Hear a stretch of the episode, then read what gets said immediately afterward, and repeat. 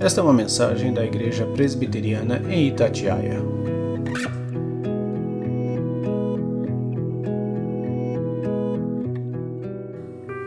O texto que nós vamos meditar nesta noite se encontra em Deuteronômio capítulo 6.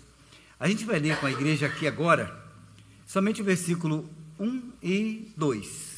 Depois citaremos outros textos, para não ler duas vezes o mesmo texto. A gente vai ler, vai ler com os irmãos agora, 1 e 2. Pode permanecer sentados com reverência no coração. E a gente vai citando os outros versículos à medida que a gente vai caminhando. Está escrito: Estes, pois, são os mandamentos, os estatutos e os juízos que mandou o Senhor teu Deus, se te ensinassem, para que os cumprisses na terra que, que passais para possuir. Para que temos o Senhor teu Deus e guardes todos os seus estatutos e mandamentos que eu te ordeno, tu, teu filho, o filho do teu filho, todos os dias da tua vida e que teus dias sejam prolongados. Vamos orar. Bendito Deus, pedimos a iluminação, ó Deus, para nossa mente, nossos corações, pelo poder do Santo Espírito, ó Deus, que nos esclarece a tua palavra, a tua vontade, para que a compramos e para que sejamos felizes, ó Deus para que também abençoemos outras pessoas que precisam de Ti, que são chamadas pelo Senhor. Te louvamos pela bênção desta palavra e pedimos a Tua iluminação em nome de Jesus. Amém. Meus irmãos, nós estamos trabalhando com discipulado. E há uma, há uma linha assim muito, muito forte. Não é uma linha, mas uma corda de marinheiro que conecta a nossa, o trabalho de discipulado, de evangelizar e discipular, a, ao começo dela, que é a nossa, aquele que está mais próximo de nós. Uh, a Elvia falou uma palavra que é importante, não é só esperar que aconteça uma oportunidade assim que surja, mas a gente tem que ser incisivo, né? E provocar uma oportunidade, fazer, criar uma oportunidade para falar da palavra de Deus. Até mesmo para apresentar a Deus como Salvador, que Ele é Salvador, a Jesus Cristo, como apresentá-lo também como juiz aos homens. E aí a primeira coisa que nós vemos na nossa mente quando nós falamos de discipulado é o que está mais próximo de nós. E o texto da palavra de Deus fala a respeito das leis que deveriam ser implementadas, colocadas, implantadas no coração dos, dos servos dele, dos hebreus, para que quando eles entrassem na terra da promessa estivessem preparados para resistir todo o mal que viesse contra eles e eles continuassem é, testemunhando o amor de Deus. Meus irmãos, esse, esse texto é muito interessante, porque é, o próprio Deus fala que ao dar essa lei para Israel, fala assim, que povo, o povo lá de fora, os reis, os magistrados de outros povos, olhando para o comportamento de Israel depois que ele entrasse na terra da promessa, fala assim, que povo que tem uma lei justa, né? Eu estou parafraseando aqui, como é esta lei? Somente só pode ser uma lei de um grande Deus que está sobre esse povo, porque a lei que é dada para ele é uma lei perfeita, é maravilhosa, uma lei justa. Olha que justiça há na lei que Israel recebeu da parte desse Deus que ele adora. Isso serviria como testemunho para os povos em volta. Que lei maravilhosa, que testemunho maravilhoso que ele dá, que deveria dar. Então esse povo devia estar imbuído desta lei de Deus e chegar e, e colocá-la à mostra pelo seu viver. Então não bastava, por exemplo, uma lei que tinha sido é, promulgada, uma lei de Deus, e agora chegando, chegando na terra da, promessa, esquecer totalmente da obediência a Deus. Ela deveria, primeiro, ser colocada para dentro do coração dos hebreus. Eles deveriam amar aquela lei para que, que eles se projetassem isso no viver deles. É tão bonita a palavra, é tão, tão perfeita a palavra. Somente um Deus santo e maravilhoso, extremamente justo, daria uma lei tão justa para o seu povo, para abençoar o povo. E aí, quando a gente fala de evangelização, aí há uma conexão muito forte com Atos dos Apóstolos, que é do meu modo de, de ver, de entender. Assim como Deus prepara aqui, uh, Deuteronômio, na verdade, é a repetição da lei. A lei que se havia sido dada em, em textos anteriores, em livro anterior, agora ela é toda confirmada. Agora ela sintetiza todas as leis, cerimônias e fala para Israel: é assim que Deus falou para vocês, repete toda a lei e vai ensinar outra vez para que ficasse impregnada na mente dos discípulos, dos, dos, dos servos de Deus, do povo de Deus, para que quando entrasse na terra fosse um povo abençoado e soubesse verdadeiramente quem era a pessoa e quem era o Deus daquela pessoa. E aí, quando a gente chega em Atos Apóstolos, a gente vê uma igreja sendo preparada, né? É, evangelizando, discipulando, ensinando, e a gente vê o reflexo da pregação da palavra de Deus, do discipulado, na vida da igreja. No começo da, da história da igreja em Atos Apóstolos, quando ele fala que todos estavam juntos, tinham o mesmo pensamento, tinha a, a mesma alimentação, tinha a, a, mesma alegria, estavam juntos na oração, estavam juntos também nos ensinos dos apóstolos. Era comum entre eles, porque havia ensino da palavra de Deus. Aquilo que eles aprenderam, aquilo que eles colocaram para dentro, introspectaram de verdade. E aí viviam aquilo ali, praticavam aquilo. E isso vai acontecer, como no capítulo 9 de Atos, que a igreja tinha paz e ela crescia naquela região toda. Por conta de ter colocado, sedimentado, colocado para dentro, é, colocado lá para dentro do coração a palavra de Deus. É exatamente por isso que aqueles crentes que saíram dali, muitos deles foram sacrificados, porque eles levavam a sério a palavra de Deus. Eles não brincavam com a missão de evangelizar. Eles não brincavam com a missão de fazer a vontade de Deus. E vão andando por aí, de qualquer maneira, se a vontade deu, se não, der, não deu. Não era assim. Ah, se a força da igreja, o poder que invadiu o coração dos crentes, eu vou, eu, essa palavra é muito agressiva, invadiu, né? Tomou conta do coração, né? Que inundou, né?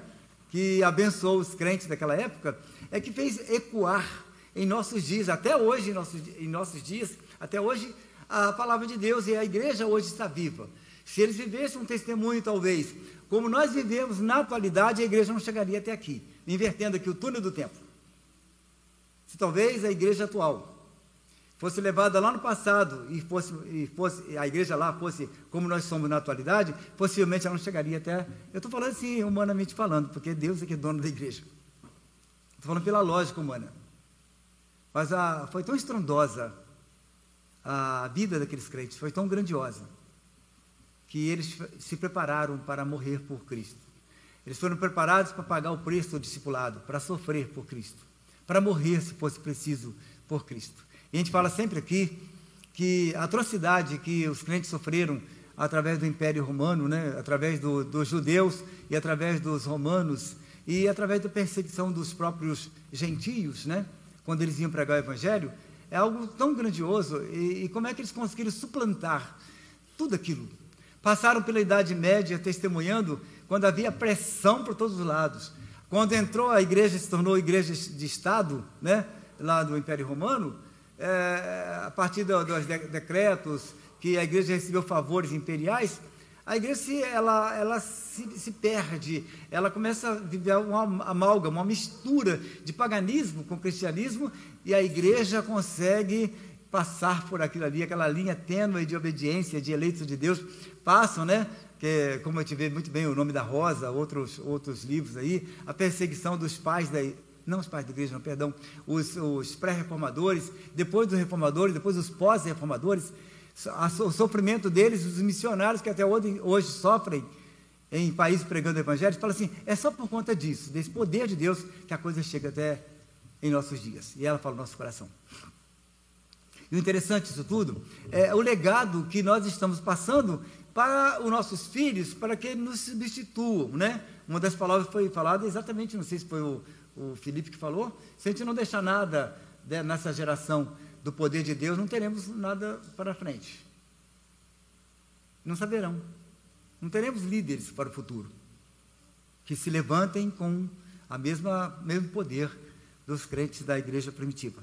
E aí, meus irmãos, a gente volta para o texto da palavra de Deus e que nós lemos e a gente fala do, do discipulado, a, o interesse de Deus em sedimentar é, sedimentar, deixa eu explicar para ele. É como se fosse assim, colocasse alguma coisa sólida aqui dentro da água e deixar o tempo para ela ir lá para o fundo, sedimentar. Vai lá para o fundo, vai ficando bem acomodado, vai enchendo, né? Vai sedimentando ali dentro. Não fica flutuante. E aí nós, é, é, bem forte, lá dentro do coração dos crentes, dos, dos crentes daquela época, do, da igreja de Estado. Ele fala assim, ó, versículo 1 a 3: Estes, pois, são os mandamentos, os estatutos e os juízos que mandou o Senhor vosso Deus para ensinar-vos. Ali, discipulado, um discipulado grandioso feito naquela época com a lei do Senhor. Para que os cumprisseis na terra a que passais a possuir, para que temas o Senhor teu Deus e guardes todos os seus estatutos e mandamentos que eu te ordeno, tu e teu filho e o filho do teu filho, para todos os dias da tua vida, uh, filho, todos os dias da sua vida, e que teus dias sejam prolongados. Ouve, pois, ó Israel, e atenta em os guardares, para que bem te suceda. Para bem, para que bem te suceda. A segunda coisa, e muito te multipliques. Como te disse o Senhor Deus de teus pais, na terra que mana leite e mel. Ouve, Israel, o Senhor nosso Deus é o único Senhor. Ele estava enviando o povo para um, o meio da Palestina, onde tinha um monte de eus lá. Jebuseus, não sei o que lá, Eteus, Eveus, Amorreus, um monte de eus. Povos inimigos, povos estranhos, povos adoradores de ídolos. O povo de Israel teria que entrar ali dentro, vencer uma boa parte deles e deixar providencialmente alguns ali sem mexer com ele, porque Deus havia deixado ali. Os irmãos já sabem por que, que Deus não deixou que eliminasse todos aqueles povos ali. Deixar alguém. Os irmãos sabem por quê, né? É porque se eliminasse todos, as feras viriam contra Israel, as feras do campo e destruiriam Israel. Mais pessoas, até mesmo inimigos, protegeriam Israel. Até na providência de Deus, Deus permitiu né, que essas pessoas fossem resguardadas. E aí fala aqui, para que bem te suceda. A gente quer ser bem sucedido na vida, irmãos. A gente quer ser bem sucedido. É, às vezes reclamamos porque a gente não consegue um sucesso na vida. Para que sejamos bem sucedidos, é preciso deixar a palavra de Deus tocar o nosso coração, dar rumo à nossa vida. E aí, quando você evangeliza alguém, a palavra de Deus diz que você tem que ir por todo mundo, pregar o evangelho a toda criatura, ensinando-os a guardar toda a vontade de Deus ali. Estou parafraseando outra vez. Estou falando a minha linguagem aqui. Ensinando a guardar toda a vontade, toda a vontade do Senhor. Aquilo que Jesus havia ensinado para eles, agora ensina para outros, ensina para que eles sejam felizes, para que sejam abençoados, para que guardem no coração a mesma palavra que foi dada para eles, os discípulos, e que continuasse perdurando no coração das pessoas. E foi a mesma palavra que aconteceu que foi entrando com o mesmo poder na vida desses pré-reformadores, nesses, nesses mil anos assim de trevas, vamos dizer assim, são um período de trevas, mas poderia dizer mil anos de trevas, sob o domínio romanista, né? E aí a gente vai ver, por exemplo, que uma linha pequena, agora é tênue mesmo, uma linha tênue, ela vai passar através de alguns poucos homens fiéis, chegando até a reforma protestante e dali eclodindo para, para o mundo afora é, nas missões. Então, meus irmãos, é a mesma palavra. Se não houvesse esse ensino, nada passaria. O que, que passa? Se não tem Deus. O que, que vamos ensinar para a igreja, se não a palavra? E às vezes, a igreja que para hoje, nesses dias modernos, esses dias é, nos quais as pessoas têm vontade de, de ter, fazer catarse espiritual, é, descarrego espiritual, é, vontade de se divertir espiritualmente. Eu usei a palavra catarse, né? Que é uma forma assim espiritualista de ficar fazendo, trocando energia, coisa assim, sabe? Tem muita igreja que está mergulhada nisso aí e não é a vontade de Deus que façamos desse jeito. A palavra de Deus tem que ser é, a palavra de Deus nos ensina a centralizarmos o nosso a vontade do Senhor na vida dos crentes, ensinar isso, ensinar, ensinar. E para isso, a igreja, como nós falamos hoje na classe lá em cima, quanto mais ensina a palavra de Deus, como ela é, mais antipática a igreja para o mundo. Aí é como se fosse essa rua aqui, que é, a mão é desse sentido aqui, ó, sentido Resende, né? A mão. Todas aquelas pessoas, o mundo inteiro está vindo naquela, aquele monte de gente, aquela multidão vindo nessa direção de pessoas incrédulas e alguns crentes no meio passando por eles, passando e peitando, batendo os ombros e andando à contramão do mundo. Estaria a fazer a vontade de Deus e andar a contramão do mundo, sofrendo as dificuldades dessa, de viver a contramão. E nesse contramão, o interessante é que nós temos que evangelizar e discipular. Aí você pega um ou outro que está andando contra você, pega pelo braço, olha aqui, siga, o caminho é Jesus, é aqui que nós temos que andar, não nessa direção, essa direção só dá inferno, só dá tristeza, não dá felicidade. Você não pode, por exemplo, suceder bem na sua vida e nem multiplicar a sua vida. Você, você tem um final muito infeliz. Aí você pega mais um para andar com você contra, contra a mão, a contramão da vida, e mais alguém para atropelar a grande multidão. E a igreja cresce desse jeito. Um ou outro com dificuldade. Caminho estreito, como nós estudamos lá em cima na classe de, de homens. Com muita dificuldade de passar.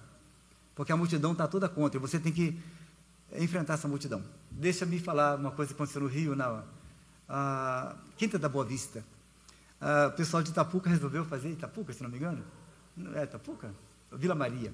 Resolveu fazer uma excursão para Parque é, Quinta Boa Vista, no Rio de Janeiro, tinha nascido um filhote de hipopótamo, não sei, a gente queria ver o filhote de hipopótamo. Era um dia 12 de outubro, que eles chamam de dia da criança. A gente não imaginava, caipira é um problema sério, né? Que ia ter tanta gente lá no. todo mundo junto. Ainda tinha. juntaram um monte de eventos, né? A, a Orquestra Sinfônica Brasileira, o coral da. não sei o que lá de Petrópolis tudo no mesmo lugar. Aí falou assim: a gente vai ver tudo, o filhote de bicho, ainda vai ouvir um, uma tremenda orquestra, e nós fomos para lá e entra naquele lugar. Aí um dos meninos resolveram jogar doce para as crianças lá, que é das crianças, um dos garotos se perdeu para pegar doce. e para achar o garoto? O garoto saiu dali, foi parar no sambódromo. E nós ficamos malucos procurando aquela criança. Gilmar, você lembra disso? O Gilmar, você está com a memória difícil, né? Então, mas é, é, a nossa igreja, Vila Maria, ela lembra disso. Foi difícil achar aquela criança. Correndo de ônibus em ônibus, onde tinha a polícia, para. Parecia uma criança assim, assim, ai meu Deus, nada. Acho que eram dois. Dois se deram os braços, né? Deram a mão e foram perdidos. Andaram muito longe, né? Para chegar. Nem tanto, mas é. Dá para sofrer bastante. E nós ficamos horas ali procurando, meu Deus, que dificuldade. E para entrar naqueles portais largos ali, era uma dificuldade, porque eles, a multidão estava vindo na direção, nós procurando a criança, andava para o contrário. Eles iam empurrando você para trás, você andava para frente. Andava. Assim é a vida cristã, eles vão empurrando a gente. E a gente tem poder de Deus para desviar de todo mundo. E o objetivo nosso era achar aquela criança. O objetivo nosso, como crente, é trabalhar e evangelizar e socorrer alguém que está perdido. Não é? E a gente vai onde ele está perdido, para buscá-lo. Andando contramão. A gente não faz a vontade do mundo. É só virar e falar assim, me leva para onde vocês querem. É bem assim, né? E aí, meus irmãos, ah, para que bem te suceda e muito te, multiplique, muito te multiplique-se. Deus deu a terra da promissão ao seu povo, mas lá dentro, Deus teria que ser honrado e dignificado como único Deus. Né? Único. Deus único. Não podia misturar. Nós, as pessoas que nós evangelizamos, a gente vai tirando do coração dele, através da, da pregação da palavra, pelo poder do Espírito Santo, as impurezas, a, a, idolatria, vai tirando. Você crê nisso ainda? Você tem, você ainda crê nisso ainda? É, você acredita ainda naquela idolatria que você guardava antes de, de começar a frequentar a igreja, antes de conhecer a palavra? Ah, eu ainda tenho algum temor. Então vamos conhecer um pouco a Jesus. Quando Jesus entra, de fato, a, as outras coisas saem, porque não, não cabe outra coisa, né? Não cabe outra coisa onde Jesus está. Não podemos contrariar, a Bíblia diz que não podemos amar dois senhores. Não cabe duas coisas. Ou você ama a Deus, ou ama outras coisas que Deus não autorizou. Ele falou para que vocês temam o único Deus. Versículos é, ou seja, eles deveriam ser monoteístas, né? Uma expressão só, monoteos, Deus único. Versículo 10 a 12 diz assim: Quando, pois, o Senhor teu Deus te introduzir na terra, que jurou a teus pais, Abraão, Isaac e Jacó, que te daria, com grandes e boas cidades, quão, tá? Grandes, grandes e boas cidades, que não edificaste, e casas cheias de todo bem, que tu não enchestes poços cavados que tu não cavaste, vinhas e olivais que tu não plantastes, e comeres e te fartares. Quando isso tudo acontecer, você tiver lá casas boas que você não construiu, a árvore frutífera colhendo e quando você não plantou. Quando tiver tudo bom e você se fartar, olha que Deus diz assim: guarda-te que não te esqueças do Senhor que te tirou da terra do Egito, da casa da servidão. O bem-estar assim, imediato, né? Geralmente nós somos imediatistas. Está tudo bem com a gente, a gente não quer nem saber de Deus. Está tudo legal com a gente, tá, estou empregado, ganhando bem, meus filhos estão com saúde, ninguém está precisando de oração, e vai tudo bem, é porque nem oração faz. Cuidado, quando você possuir essas coisas todas, para não esquecer de Deus. É sério. É importante que a gente pense nisso. Guarda-te, que não te esqueças do Senhor que te tirou da terra do Egito, da casa de servidão. O discipulado, ele faz isso no coração das pessoas. A gente vai ensinando, olha, cuidado para não se meter em outra vez na idolatria. Cuidado para você não se meter outra vez em coisas impuras. Cuidado para você não se meter em outras coisas. O discipulado é um acompanhamento para fortalecer o coração daquele que está sendo acompanhado pelos, pelos, pelos crentes. Aqueles que conhecem mais, ensinam aqueles que conhecem menos. E os que conhecem menos aprendem para o futuro compartilhar com outros que não conhecem. Não é, meu irmão? Você ensinou isso hoje, não foi? Olha que eu aprendo, tá? Eu fico sentado ali aprendendo com todo, que vem, todo mundo que vem aqui à frente. E às vezes também eu, eu tem coisa que eu não concordo plenamente, mas eu fico aprendendo, filtrando. Por isso que a gente tem que ter uma mente crítica, né? Ouvir o que não foi o caso de hoje. Pode ficar tranquilo e dormir sossegado. Foi muito boa a palavra. É possível se esquecer de Deus depois de receber tanta, tantos benefícios, né? É possível depois de receber a salvação também esquecermos do nosso Deus. Por isso que nós falamos assim, quando você recebe Cristo como Salvador e Senhor, você confessa Ele você tem que confessá-lo como Salvador. É muito bom, tira benefício disso. Falamos a quinta-feira aqui. Mas temos que recebê-lo como nosso Senhor. Senhor é senhorio. Ele manda em nós. Nós somos dele, somos propriedade dele. Ele faz da propriedade o que ele quiser. É isso.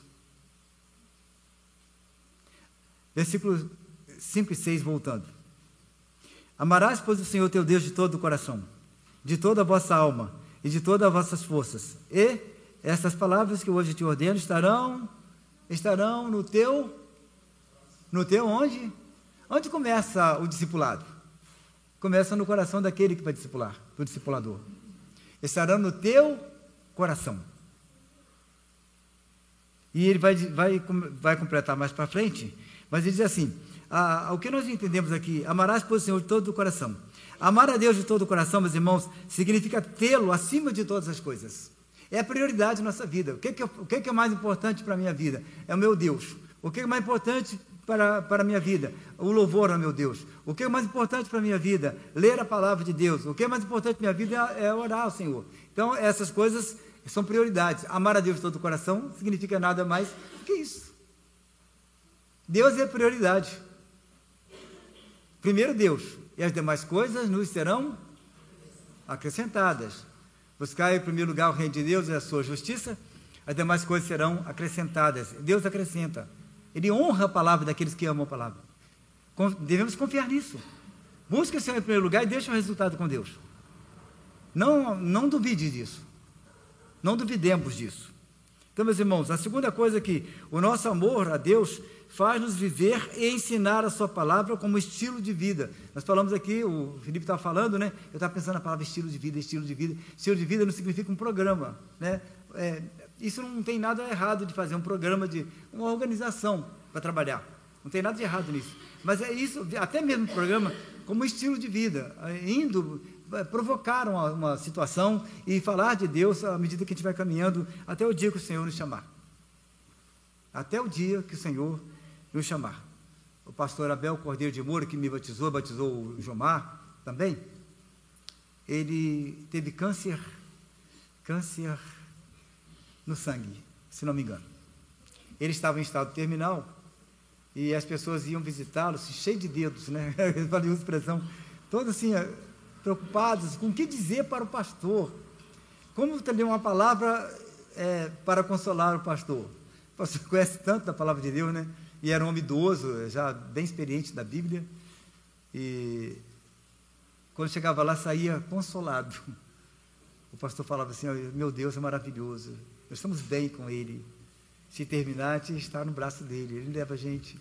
É melhor do que isso que está aqui. Aí eu ia consolar o pastor Abel e saí de lá falei assim: Esse homem não é mole, não. Falei, não é, não é o homem que, que não é mole, não. É Deus que é grandioso, poderoso, e faz isso na vida dos crentes. Da convicção. Porque entrou a palavra, que aí é testemunho. Versículo 7 diz assim: e as, a, no começo lá, amarás o Senhor teu Deus de todo o coração, e depois assim, e as ensinarás, a palavra, né? Teus filhos, e delas falarás assentado em tua casa, e andando pelo caminho, e deitando-se e levantando-se. Vou abrir para a igreja falar comigo. O que significa, em suma, numa palavra, é, ensinar a palavra? Uma palavra só. S-E-M-P-R-E. Sempre. Sempre. Em todas as ocasiões. É isso que está dizendo.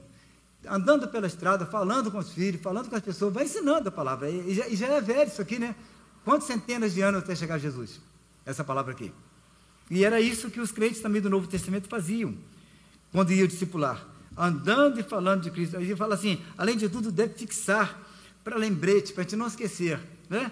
E as escreverás nos umbrais da tua casa e nas tuas portas. Dá vontade de fazer de vez em quando uma plaquinha na porta da casa da gente assim, onde a gente vai andando, assim, eu quero ser um crente melhor hoje, eu quero ser um crente melhor hoje. Vai colocando na geladeira, no fogão, lá fora, onde vai passar, escreve, eu quero ser o melhor crente hoje. Vai colocando todo lado e, e, e pense nisso durante o tempo todo.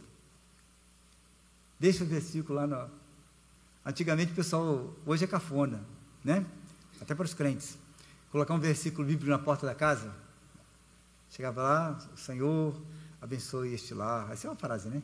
Então, daí por diante, coloca lá aquelas frasezinhas. Hoje é cafona, né? Hoje a gente coloca é, uma bruxinha e bota um monte de aranha, né? Para lembrar o que negócio, aquela festa. Halloween. Trocando tudo. E também é, atarás como sinal tua, na tua mão e serão por frontais entre os teus olhos. E as escreverás nos umbrais da tua casa e nas tuas portas. Para treinar, gente.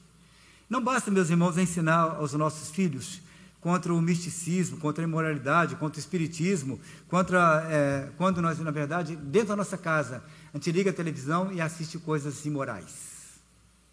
Assiste porqueiras. E nossos filhos são obrigados a ouvir. Às vezes estão brincando no chão, falam assim, não estão nem prestando atenção. Não estão? Você duvida disso? Criança é esperta para valer, ela guarda tudo. Se você perguntar o que, que falou aqui naquela, na televisão, naquela novela, ele conta. Por mais distraído que ele esteja, muito cuidado. Não adianta ensinar, andar pelos caminhos, escrever como um umbral, é, nos umbrais da porta, colocar entre os, os olhos, colocar na cabeça, né? Para todo lado, andando e falando enquanto vai. Se a gente tem uma atitude de ver aquilo que não deve ver na presença dos nossos filhos, ensinar, na ausência também, né? Não tem negócio de vida dúbia, não. Vamos consertar isso aí. Última coisa para a gente encerrar a nossa meditação. É, também Deus, é, Ele quis, Ele quis que nós fôssemos felizes, Ele quer que nós ensinamos a palavra para que, para que as pessoas sejam felizes, para que sejam completas, para que tenham a bênção de Deus, para que elas, elas recebam as benesses de Deus, né? Sejam abençoadas. A segunda, segunda coisa é que amemos e anunciemos a sua palavra a outros.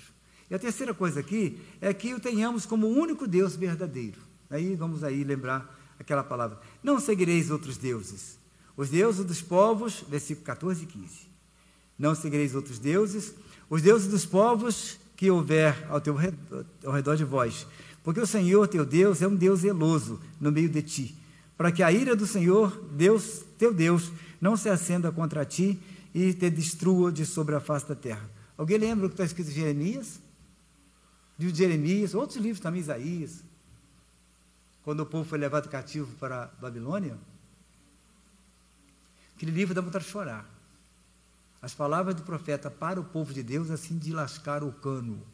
Desculpa a expressão. É, não é fácil. É difícil de ler Jeremias. A gente fica penalizado com esse coraçãozinho humanista da gente.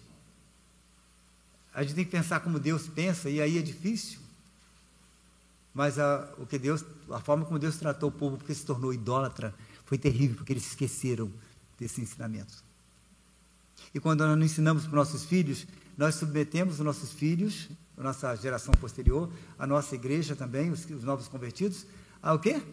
À devassidão espiritual, moral, e eles serão infelizes. É essa geração que nós estamos fazendo, ela pode ser feliz ou infeliz, de acordo com as decisões que nós tomamos diante do Senhor.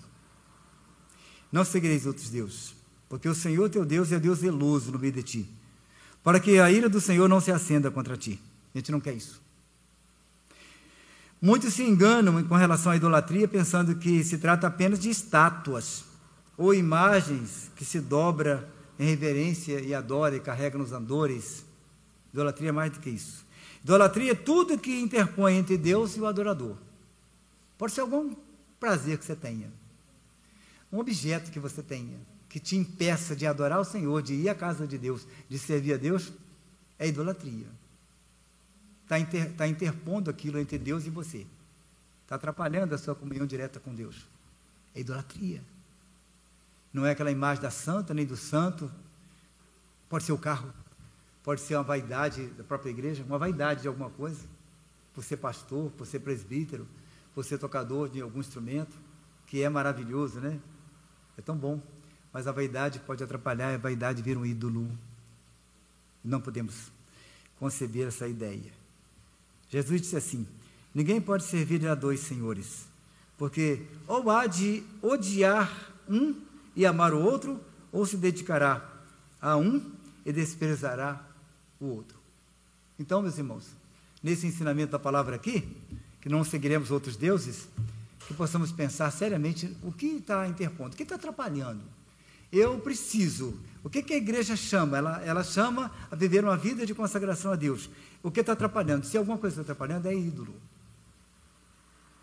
Quando aquele espaço vago, é, é quando o povo de Deus está agindo, fazendo a obra de Deus, e você está fora, e não tem nenhum motivo assim é, espiritual para fazer aquilo ali, ou um trabalho, ou um serviço que você tem que fazer porque é empregado, você tem um compromisso é, que é perdoável, perfeitamente perdoável, então é idolatria.